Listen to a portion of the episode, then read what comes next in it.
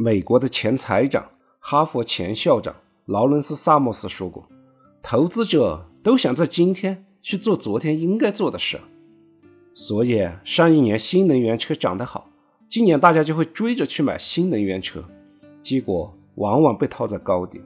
上一年如果创业板走得好，今年大家也会去追创业板，往往还是被套住。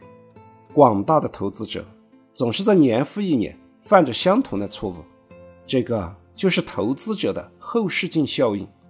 邱国禄先生说：“牛熊交替和市场风格都是在不断变化的。前一年正确的做法，在下一年可能是不合时宜的。”A 股的医药行业已经连续下跌两年了，现在进入适合时宜吗？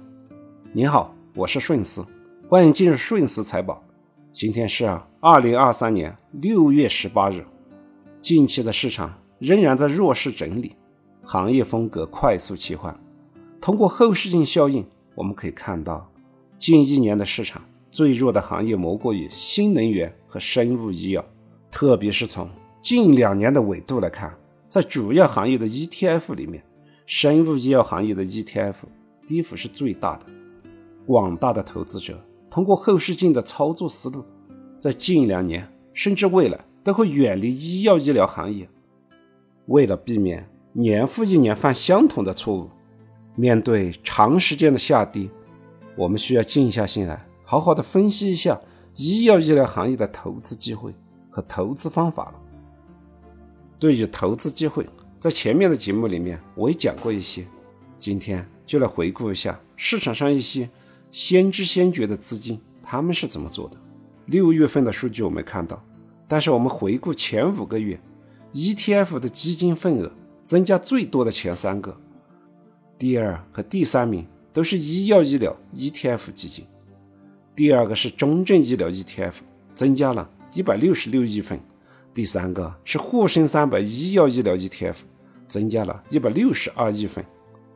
但在今年，医药医疗基金的收益都是两位数的下跌，份额的提升说明了。医药医疗的 ETF 基金在底部仍然获得部分基金的青睐，越低越买，还是有不少的逆向投资者在逆向购买。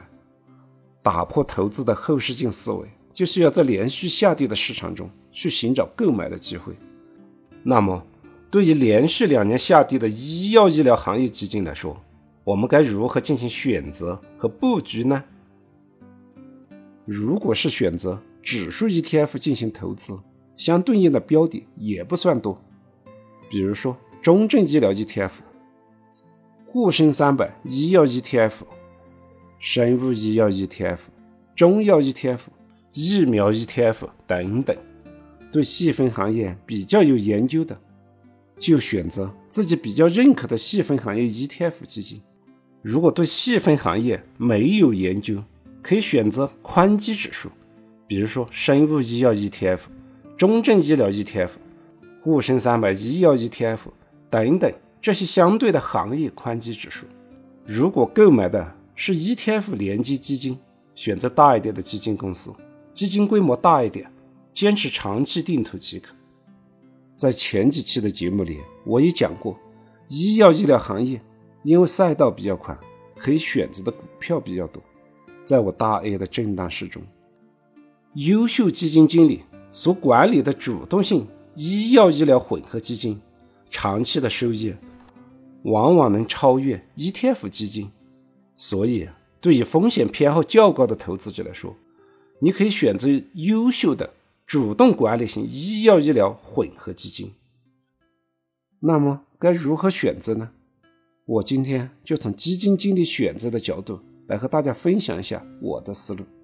目前整个市场上，医药医疗行业的基金经理共有九十七人。这么多的基金经理，我们如何挑选呢？我将会分五步，从这九十七个基金经理里面，总共挑出七位基金经理，再针对这七位基金经理，详细的分析他们各自的持仓风格。五个步骤是：第一步，从业年限筛选；第二步。基金经理历史获奖经历筛选。第三步，看基金的历史收益情况。第四步再看基金公司的规模，最后一步就是看基金的持仓风格。具体情况如何，请听下回分解。欢迎点击订阅按钮，及时获得节目的更新。感谢您的聆听，顺次财宝，下期再见。